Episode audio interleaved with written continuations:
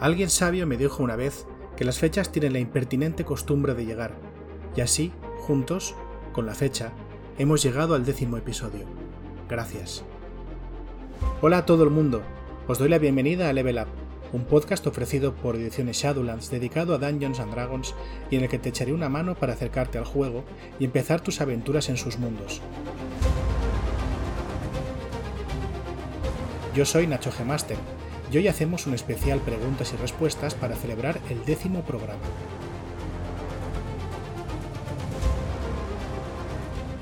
Quiero dedicar este programa a devolveros algo y contestar algunas de las dudas que me habéis hecho llegar. Así que vamos con la primera pregunta. Pregunta que me formula Antonio y que dice así. Buenas Nacho, cuando empiezas en Dungeons and Dragons da un poco de miedo la cantidad de libros publicados. Te dicen que hay tres libros básicos, luego hay que elegir una campaña de entre otro montón de libros. Además, he visto en internet que todas las subclases potentes están en otros libros, Shanatar y Tasha. ¿Cómo puedo introducirme a mí y a mis amigos en este mundo sin tener que leer una docena de libros antes? Buenas, Antonio. Verás, entiendo la sensación siempre que nos acercamos a un libro, a una, eh, colección de libros, o una marca, a una línea de juego, mejor dicho, es la palabra que no me salía, eh, que tiene tantísimos libros publicados puede dar un poco de vértigo y puede dar esa sensación de que tenemos necesariamente que ponernos al día con todo lo que hay publicado para saber jugar o para poder tener eh, una idea ¿no? Holística, una idea completa de todo lo que hay. Pero a la práctica esto no es así. Realmente solo necesitas leer los tres libros básicos para poder jugar a Dungeons and Dragons. Te diré más, solamente necesitas leer en realidad el manual del jugador para poder jugar a Dungeons and Dragons. Eh, la guía del Dungeon Master es muy útil para saber darle la vuelta a tu juego y, enfocarlo de otra manera. Y sí que tiene reglas muy interesantes sobre objetos mágicos y sobre trampas y peligros que sí que me parecen más necesarios. Y el manual de monstruo está lleno de criaturas para poder usar en tus juegos. Pero realmente, mm, aparte de estos tres libros, no necesitas nada más. Y al mismo tiempo, con estos tres libros tienes juego para rato. El resto de libros que han salido hasta la fecha, hablo sobre todo de los libros de contenido, eh, son opciones que son útiles en caso de que tu grupo de juego ya haya decidido que las opciones del manual básico se le quedan cortas o que quieran explorar nichos que no queden cubiertos por el manual básico. Pero en absoluto es necesario su lectura ni su uso dentro del juego, e incluso usándolos no necesitas usar todo el manual o todos los manuales con lo cual mm, para nada es necesario leer estos manuales para poder jugar a Dungeons and Dragons. Lo mismo pasa con las campañas. Si hay alguna campaña de, quien, de la cual hayas oído cosas buenas o de la cual eh, hayas recibido buenas críticas o te produzca curiosidad, adelante y léela y juégala si quieres pero no necesitas ninguna campaña para poder jugar Dungeons and Dragons. Eh, la gran mayoría de los eh, grupos juegan campañas hechas por ellos mismos y suele ser el, estilo de juego, por así decirlo, más extendido entre los jugadores de Dungeons and Dragons y me atrevería a decir que, la mayoría de juegos de rol. En ese caso, bueno, pues ¿cómo puedes introducirte sin leerte una zona de libros? Pues leyéndote los básicos y no leyéndote ninguno más. No es necesario, de verdad, no, no, hace falta para, para, jugar y muchísimo menos para introducirte, sobre todo porque la introducción, como su propio nombre indica, es una primera aproximación a los contenidos de este, de este eh, juego. Además de esto, evidentemente existe un podcast como este y existen más podcasts que se hacen al respecto, incluyendo también otros programas que se hacen o en Twitch o están colgados en YouTube y que puedes ver que te van a informar eh, con bastante precisión y mucha calidad sobre aspectos de este juego, allí donde lo necesites.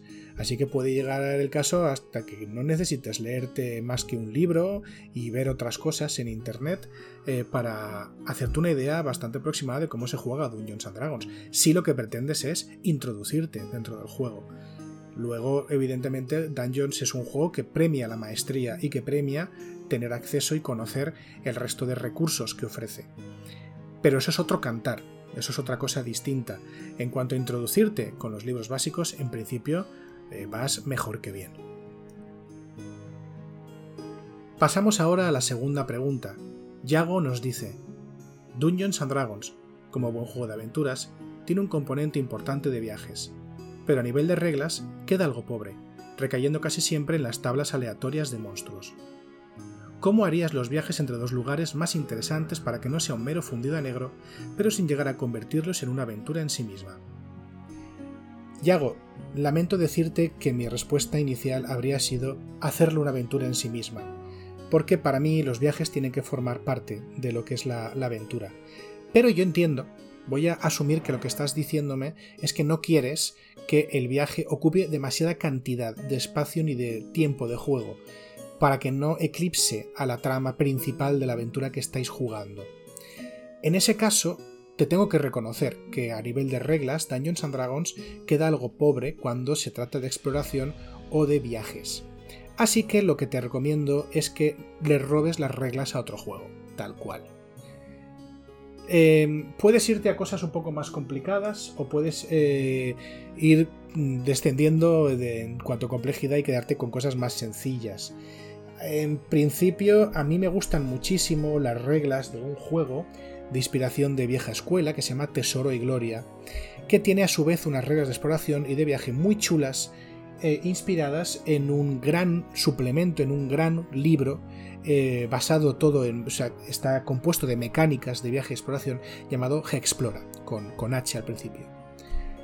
Em, estas reglas están pensadas para ediciones anteriores de Dungeons and Dragons, o derivan de esa mecánica en general, así que creo que le vendrían igual de bien a la edición actual con unas, unas cuantas eh, modificaciones. Si no te apetece eh, hacer este esfuerzo, que entiendo que es un esfuerzo, eh, Aventuras en la Tierra Media es un juego de rol que usa el reglamento de Dungeons and Dragons quinta edición adaptado para poder eh, llevar a cabo, para poder jugar aventuras en el mundo de Tolkien, el mundo del Señor de los Anillos y del Hobbit. Y tiene unas reglas de viajes y de... Sí, sí, bueno, realmente de viajes, iba a decir exploración, pero sobre todo son de viaje, muy detalladas y muy interesantes que se resuelven relativamente fácil. Si tampoco te apetece pegarte este pateo y hacer este trabajo, hay otro juego que también puedo recomendarte que es incluso más sencillo, que es Dungeon World. Dungeon World, uno de sus movimientos, ya que es un juego con base de PBTA, eh, consiste en hacer un viaje peligroso y es bastante fácil de extrapolar a las reglas de Dungeons and Dragons, pero eh, en todo caso si no quieres tampoco leerte esto, eh, te puedo hacer un resumen, un pequeño resumen abreviado de, cómo funciona. Y es que en Dungeon World eh, lo que se hace es distribuir un rol concreto a cada uno de los miembros del grupo, de manera que uno se dedique de buscar la ruta, otro se dedique a estar atento a los peligros, otro se dedique a racionar eh, las provisiones para el viaje, etc. Y cada uno de ellos, cada uno de estos personajes, hace una tirada relacionada con su función. Aunque es una tirada de viaje, y esto en principio nos podría sugerir una prueba de supervivencia o de percepción, se te invita a que, eh, bueno, en, en, Dungeon World no, claro, porque esto depende de un movimiento y funciona de manera distinta, pero yo te invito a que adaptes la tirada a lo que te parezca más interesante o lo que te parezca más adecuado para la naturaleza de la tarea que cada uno va a hacer. Y estate atento a el resultado. Lo puedes hacer tan sencillo como distinguir el éxito del fallo, puedes querer meterle un poco más de granularidad y decidir que exista un resultado distinto si falla, si falla por 5, si pasa la dificultad, si la pasa por 5, para que haya más posibilidades dentro de cada tirada, pero el caso es que tanto sacar la tirada como no sacarla debería tener algún tipo de consecuencia, especialmente no sacarla. Y esa consecuencia, eh, tal y como yo lo, lo estoy imaginando, debería llevar a algo interesante que suceda durante el viaje. Así si un personaje tiene que guiar al grupo y no consigue la tirada, no solo se ha perdido, sino que ha encontrado algo interesante y potencialmente peligroso.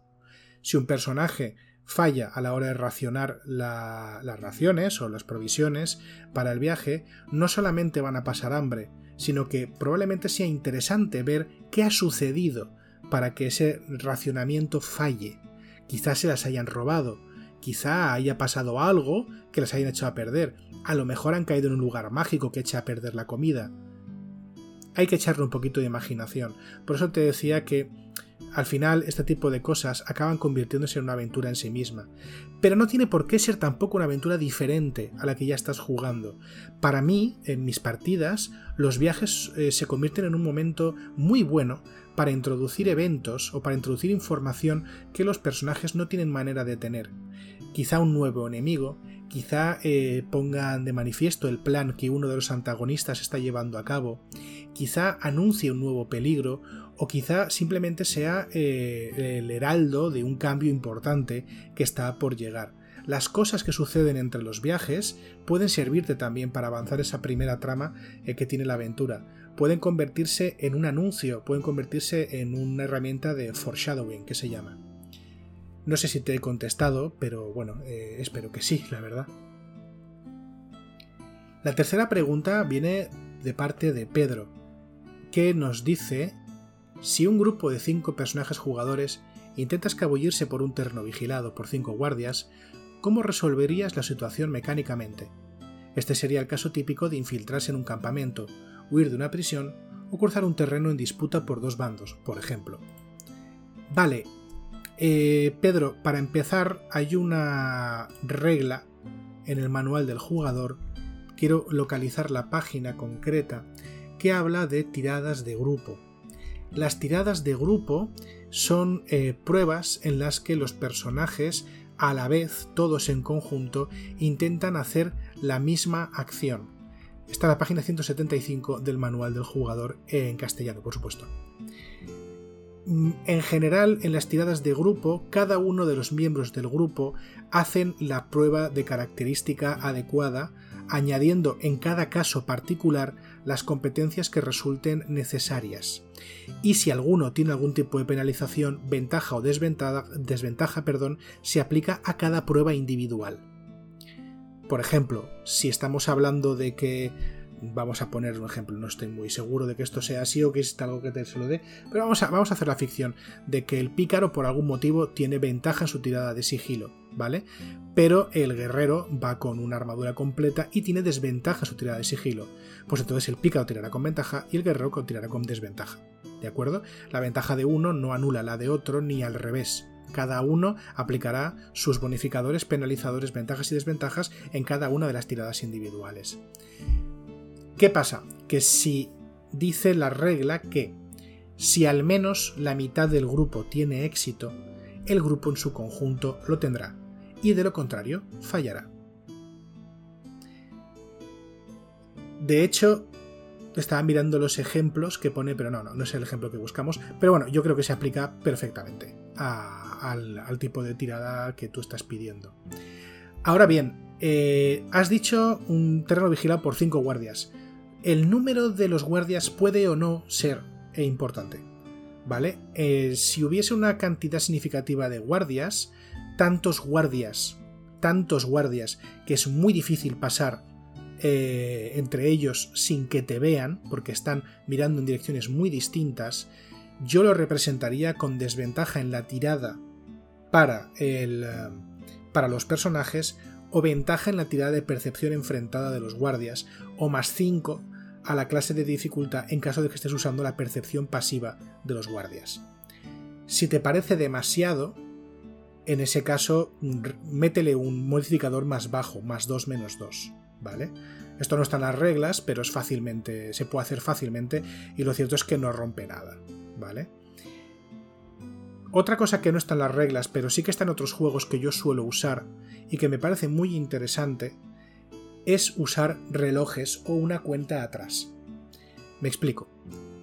Si hacer una tirada de todo o nada, un cara o cruz, para ver si te pillan o no te pillan, te parece un poco absoluto, aparte si puede suceder en un momento en el que, arruine la escena en general, porque convierta una infiltración en una batalla desde el minuto uno, y a lo mejor es una cosa que no te interesa, yo usaría una cuenta atrás o un reloj, que no deja de ser una medida de cuánto va aumentando la tensión de la escena hasta que pase algo que los jugadores y los personajes no quieren que pase, más los personajes que los jugadores. En este caso, ser descubiertos.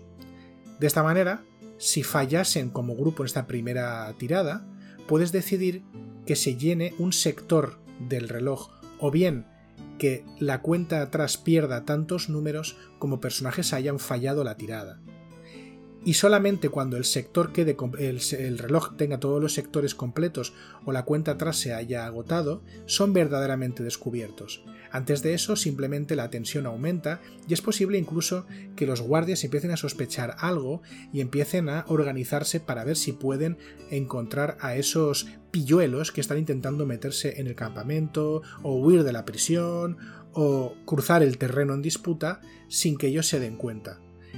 Dicho de otra manera, estás habilitando un punto intermedio entre ser descubiertos o pasar desapercibidos, un momento de tensión que va aumentando y en el cual los guardias van poco a poco siendo conscientes primero de la presencia de los personajes y luego de su localización, en momento en el cual son definitivamente descubiertos. O bien no, o bien alcanzan su objetivo antes de que la cuenta atrás se agote o el reloj se llene y eh, dejan a los guardias quizá un poco eh, mosqueados porque algo está pasando, pero incapaces de encontrarles. Este es mi consejo para gestionar tiradas como estas. Espero que te sirva y bueno, en realidad la parte técnica de la pregunta que has hecho está al principio de la respuesta. Lo segundo ya es una sugerencia, como siempre, robando eh, reglas de otros juegos. Seguimos con la pregunta que nos plantea Fernando. Nos dice así. Una de las principales críticas que recibe Dungeons ⁇ Dragons en la actualidad es que es un sistema usado para jugar a todo, mientras que quizá existen otros sistemas que permiten explorar mejor otros géneros narrativos o tipo de partida. Sin embargo, algunas de las campañas más famosas de Dungeons ⁇ Dragons son campañas de terror, se refiere a la maldición de Strad. ¿Crees que Dungeons and Dragons no puede ser utilizado para explorar otros géneros, siempre desde el enfoque fantástico? ¿O que en realidad sí se puede, pero no de forma generalizada, sino mediante un tipo de experiencia muy concreta? Por ejemplo, una partida de terror donde a diferencia de otros sistemas, los personajes jugadores sí deberían poder vencer eventualmente a la fuente del terror. Fernando, esta es una pregunta muy interesante y de hecho está muy en boga. Eh, no es la primera vez que la escucho, ni siquiera la primera, de la, que hablo, eh, la primera vez en la que hablo de esto. Mm, a ver, yo creo que juegues a lo que juegues con Dungeons and Dragons, el sistema te está invitando a jugar a, un, a una experiencia en la que eres un personaje muy competente, capaz de hacer hazañas importantes y que eh, el sistema en sí mismo está trampeado en el buen sentido para que los personajes ganen. Si juegas a algo que exige que los personajes eh, lo pasen mal y sufran, es posible que la mecánica se te revele un poco antes de que le pilles el tranquillo y sepas cómo darle la vuelta. Voy a, estoy poniendo el ejemplo concreto en las aventuras de terror. La aventura de terror, en mi opinión, tiene que ver mucho con los miedos de las personas, de los jugadores, sin entrar a valorar los miedos concretos que tenga cada persona que está jugando a rol, hay una serie de miedos universales que nos afectan a todos, incluso aunque se encarnen en cosas concretas dentro de una persona concreta. El primer miedo es el miedo al dolor y al sufrimiento, y en esencia a la muerte. También hay un miedo a la pérdida, a la derrota. También hay un miedo a lo desconocido. Hay muchas cosas que puedes explotar en este sentido. Mm, el primero de los miedos, el miedo a la derrota, eh, perdón, al miedo al, sufrimiento y a la muerte, eh, en Daños a Dragón se alcanza tristemente, según las reglas, a través de una serie de mecánicas que tienen que ver sobre todo con el daño y el desgaste en combate. Y esto puede resultar un poco frustrante si quieres crear este sentimiento de, de indefensión o de vulnerabilidad, porque supone crear retos de combate que sean obviamente superiores a los personajes para poder mantenerles en un brete puedes crear combates cuando tienes un cierto control sobre el sistema en los que los jugadores sufran pero luego ganen que en mi opinión son los mejores y los que dejan mejor sabor de boca. Pero hay que tener cuidado porque se te puede ir la mano con esto. Y quizá una derrota eh, o, que al final ese, riesgo de muerte eh, sea real y, de hecho mm, abatas no solamente a un personaje sino a varios o incluso a todos, puede no ser la sensación que tus jugadores estaban buscando en mesa. Esto eh, hay que saber con qué grupo estás jugando. hay otros géneros que también se pueden abordar desde el punto desde Dungeons and Dragons hay género, por ejemplo, que es la investigación, que a mí personalmente me gusta mucho usar dentro de Dungeons and Dragons, eh, que también puede funcionar muy bien, pero tienes que tener en cuenta eh, que los personajes tienen recursos que en un escenario normal de investigación no tendrían. Estamos hablando de que hay personajes que pueden usar conjuros muy potentes de adivinación o de teleportación, o pueden leer las mentes, o pueden obligar a la gente a que digan lo que ellos quieran o, que, o revelar las verdades que les interese en ese caso no es que arruine la investigación, sino que tienes que ser muy consciente de qué personaje tiene qué información y de cómo le están sacando esa información. En, esencia, ningún personaje debería tener más información que la que a ti te interese dar en cada momento. Simplemente que el recurso que use el jugador en ese momento concreto le revele un fragmento eh, importante de información, pero no necesariamente toda la información. Eso sí arruinaría la investigación, la haría demasiado corta, demasiado fácil y no generaría un sentimiento de reto. Pero en este caso, la cuestión, o sea, el truco no está en las reglas, está en ti como director dando la información que te interese. Existen otras maneras de abordar otros géneros dentro de Dungeons and Dragons, pero en todo caso, eh, tienes que tener en cuenta siempre eso, el poder de los personajes, que es un juego que está construido en base a una fantasía de poder, donde los personajes progresan muy rápido y ganan trucos muy rápido, y donde ciertos, eh, ciertos retos o ciertas situaciones que pueden... Eh, pueden darse de una manera más sencilla en un juego, por ejemplo, hablando del terror, donde se permita más vulnerabilidad o donde los personajes mm, se vean menos capacitados para enfrentar a esos terrores cuerpo a cuerpo o cara a cara, eh, aquí quizá no funcionen. Y si funcionan, igual se te va la mano y, no, y acabas teniendo una situación más incómoda de lo que tú querrías tener. ¿Vale? ¿Funciona? Sí. ¿Funciona igual que en otros juegos? No porque tienes que tener en cuenta de dónde viene este juego. Tienes que tener en cuenta que esto es un juego fantástico, donde los personajes acaban siendo muy competentes y muy poderosos, sobre todo a ciertos niveles. Mm, más cositas que me preguntas, voy a releer tu pregunta si te parece bien. Desde luego sí, eh, hay otros sistemas que permiten explorar mejor otros géneros narrativos o tipos de partida, y estamos completamente de acuerdo, pero quizá no quieras, ¿vale? Eh, quizá no quieras porque igual estás cómodo con Dungeons and Dragons, a lo mejor simplemente eh, no te apetece jugar a otro juego, o a lo mejor te apetece jugar a otro género o meter tintes de otro género en Dungeons and Dragons, como te digo, es una cosa que yo hago constantemente. Y sale más o menos bien teniendo en cuenta estas limitaciones, claro. Mm, para cerrar ya tu pregunta, os animo a todos a que hagáis lo que os dé la gana con Dungeons and Dragons. Quiero decir, nadie debería deciros qué tenéis que hacer y aunque a mí me parece evidente que el diseño del juego apunta hacia una manera, eso no quiere decir en ningún caso que tengáis que hacer caso eh, y que tengáis que, ceñiros a la partida típica de aventura eh, fantástica con toques heroicos y quizá un poco canallas del Dungeons and Dragons que se juega actualmente. Y si le queréis meter terror, meterle terror. Le queréis meter intriga, meterle intriga. Yo también le meto mucha intriga política a mis partidas de Dungeons. Si le queréis meter romance, meted romance. Y haced lo que os dé la gana porque el juego lo ha editado Wizards, pero es vuestro. Vamos a seguir con la pregunta de Roberto. Roberto me dice, tengo algo de experiencia dirigiendo campañas de Dungeons and Dragons, pero nunca he dirigido Spelljammer, y estoy muy entusiasmado de hacerlo por primera vez. Estoy estudiando las reglas de Advanced para suplir los espacios vacíos que deja el manual de Spelljammer de quinta edición. Eso y un poco de homebrew para tener un sistema que me acomode y sea consistente. ¿Algún consejo? A ver, para aclarar, os digo, Spelljammer es una de las ambientaciones eh, que tiene Dungeons and Dragons. He hablado un poco de ella con anterioridad. Es esta que es de barcos, eh, eh, barcos nave, ¿no? que se mueven por el mar astral y que tiene a esos curiosos cacharritos llamados autónomos que no autónomos. Em, Advanced, cuando Roberto habla de Advanced, se, refiere a Advanced Dungeons and Dragons, una de las ediciones anteriores del juego, que salió allá por los 80, y eh, cuando habla de homebrew, homebrew es eh, un anglicismo para referirse al material casero. Roberto, no te puedo dar ningún consejo, sinceramente. Spelljammer no es uno de mis juegos de, cabecera. No, no, sé mucho, por no decir que no sé prácticamente nada de Spelljammer. Mm, no sabría decirte. Si, creo, creo que lo tienes mucho más claro que yo.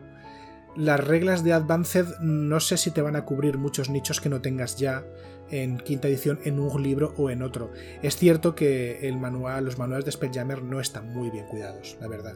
A mí me parecieron un poco, un poco decepcionantes. Si lo cubres todo con las. tanto con el trasfondo que encuentras en los libros de Advance, de la primera vez que salió Spelljammer, con las reglas que no te cuadren, pues bueno, pues creo que lo tienes todo. Sinceramente, no creo que te haga falta mucho más. Mm, mm, algún consejo, léete la guía al Duño Master refiriéndose o en lo que se refiere, ahí me he liado, con las eh, reglas sobre viaje entre planos y lo que te puedes encontrar en cada uno de los planos de la existencia, eh, incluyendo el mar astral, que no dice mucho pero dice bastante. Hay otro libro que es el libro de Mordenkainen de los enemigos, ¿no? Eh, que creo que no se ha traducido al castellano y que no es el libro de Mordenkainen eh, de los monstruos del multiverso, sino que es el anterior libro de Mordenkainen que salió, que sí que hace bastante referencia a otros planos y en concreto habla del mar astral cuando habla de las razas Gith, que ya vimos también en un programa anterior. Eso, y si no te gustan las reglas de combate naval, porque no sé si ni siquiera si existen, sé que en eh, el libro de Saltmarsh que salió para quinta edición, aunque es de aventuras, tiene un sistema de combate naval que tampoco es nada del otro mundo, pero a lo mejor te hace papel para, para Spelljammer. Fuera de esto, yo lamento decirte que sé muy poco de Spelljammer, nunca me ha interesado demasiado eh, el tema de los planos dentro de Dungeons and Dragons, a nivel de, ponerme a jugar e investigar sobre ello, así que no, no puedo decirte mucho más, lo siento tío. Vale, eh, la última pregunta que vamos a tratar hoy, porque se me está acabando el tiempo, es la de Dan. Y Dan me hace una pregunta que dice, un par de dudas sobre cantrips. ¿Con reparar se podría dejar la ropa como recién lavada? ¿Los usuarios de magia irían siempre de punta en blanco? ¿Ilusión menor podría ser usada para reproducir canciones o conciertos? ¿Requeriría que el usuario de magia hubiese sido testigo de la función? ¿Podrían encontrarse en libros de conjuro registradas ilusiones menores concretas de ciertos temas? A ver, Dan, la respuesta es no a las dos. Sin embargo, reparar nos dice, según el libro, que eh, lo que hace es em, juntar o arreglar una rotura o fisura que haya en un objeto concreto. No dice nada de limpiar el objeto. No obstante, no obstante, es posible que tú te estuvieses refiriendo a el truco, porque ha dicho cantrip, pero cantrip es un anglicismo, bueno, decir, no es la palabra inglesa para lo que nosotros en Dungeons and Dragons en castellano llamamos truco, ¿vale? Un conjuro de nivel 0, vaya. Eh, hay un truco que se llama prestidigitación, que estoy buscándolo ahora mismo en el libro, por eso tardo un pelín. A ver, a ver, a ver. Vaya, estamos, ya estamos cerca. Aquí estamos. Prestidigitación que entre sus efectos dice limpias o ensucias de forma instantánea un objeto de hasta un pie cúbico. Teniendo en cuenta que un pie cúbico son 30 centímetros por 30 centímetros, eh, por 30 centímetros porque es un cubo, cabe la posibilidad de que a lo mejor no con una sola, con un solo uso, del truco prestidigitación, pero sí con varios, y ten en cuenta que lo único que te impide hacerlo más de una vez eh, es el tiempo que lanzas, que tardas en lanzarlo, que son, es de 6 segundos, así que ya ves tú, si puedas limpiar una prenda de, ropa como recién lavada, ¿vale? Sí que con reparar no, pero con prestidigitación sí. Quizá necesites más de un uso, o sea, a lo mejor con un solo uso para calcetines los lavas, pero una capa entera por ejemplo, es posible que necesites más de un uso para ello. Así que reparar no, pero prestigitación sí, creo que eso cubre la primera parte de la pregunta. Y la segunda dice, ilusión menor si puede usarse para reproducir música, temas o conciertos. Te diría que no. ¿Por qué? Porque ilusión menor, aparte de ser un truco que de normal tienen una serie de, usos bastante limitados, eh, hace una serie de. da una serie de ejemplos que me hacen pensar que esto no sería posible. Eh, habla de si creas un sonido, su volumen puede estar entre el de un susurro y el de un grito. Puede ser tu voz, la de otra criatura, el rugido de un león, el redoblar de los tambores o cualquier otro sonido de tu elección. A mí me hace. Mm, me da la impresión de que em, un sonido eh, habla de un solo sonido. un solo, o sea, una sola fuente de, sonido, em, un grito, como dice aquí, por ejemplo, o el redoble de un tambor, de acuerdo, porque es un solo sonido, ¿no? es el sonido que hace un solo instrumento, o el rugido de una criatura. Pero me parece que la composición armónica de distintos sonidos venidos de distintas fuentes, fuentes perdón, queda un poco fuera de los límites de, este, de este conjuro, de este truco. Mm, ¿Requeriría que el, usuario de magia hubiese sido texto de la función? Eh, bueno, a mí me da la impresión que, igual que pasa con la mayoría de hechizos de ilusión, no puedes. Esto no es una regla que, ponga en el libro, hasta donde yo sé, eh, pero yo no creo que puedas ser capaz de reproducir un sonido que nunca hayas oído. Igual que yo no puedo dibujar algo que nunca me han descrito o que nunca he visto. Simplemente mi imaginación no da para más y al fin y al cabo, la ilusión no deja de ser crear algo que no existe a partir de algo que conozco, ¿no? O sea, mm, no creo que yo pueda fingir una imagen de algo que jamás haya visto. Puedo hacer una imagen de algo que me pueda imaginar como suena, ¿no? Pero no sería fidedigna a lo que es. De la misma manera, si yo me imagino cómo suena el el rugido de un dragón, aunque no haya visto nunca jamás ninguno, puede intentar crear un sonido que se parezca al rugido de un dragón, pero alguien que haya escuchado de verdad el rugido de un dragón puede identificar como que no es el rugido de un dragón. Estoy dando muchas vueltas para decir que me parece a mí que, no, y, menos aún algo tan, eh, tan sofisticado como una melodía, no digamos ya un concierto entero. Además de esto, eh, también tenemos que la duración del conjuro es de un minuto, lo que quiere decir que este concierto o esta, o esta pieza musical, en el caso de que se pudiese, ¿vale? Tendría que durar un minuto o menos. Poca concierto y poca pieza musical. Por otro lado, pongamos que lo permitamos, eh, poder encontrarse en libros de conjuros, estas ilusiones menos concretas de otros temas. Mm, normalmente cuando se registra un conjuro se registra la, capacidad de lanzar ese conjuro y no un conjuro con un resultado específico. Em, pero podría haber algún objeto concreto, algún objeto mágico específico que sí que, permitiese hacer tal cosa, ¿no? O sea, lanzar un conjuro con una configuración concreta.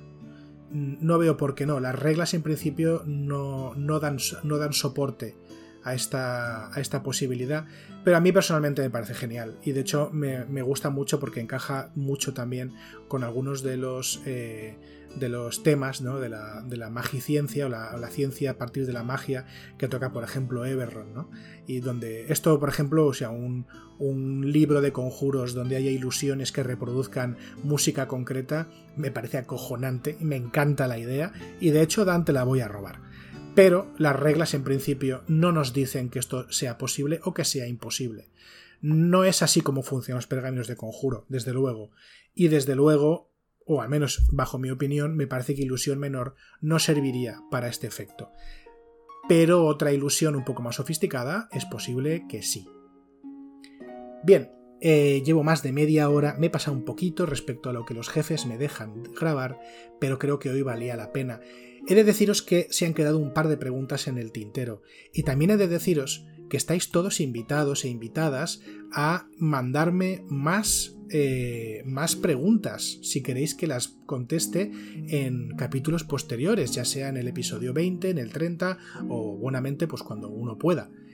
Y os digo que la podéis mandar a la dirección de correo nachogmaster.shadowlands.es nachogmaster.shadowlands.es. Esa G de Nacho G Master es una G normal, no GE, sino G, ¿vale? Si tenéis alguna duda y si queréis hacerme preguntas para los siguientes eh, episodios especiales, que en principio y en mi cabeza sucederán cada 10 episodios, pues adelante, yo estaré encantado y tendremos otro programa tan guay e interesante como espero que haya sido este. Así que me despido de vosotros y os cito aquí la semana que viene.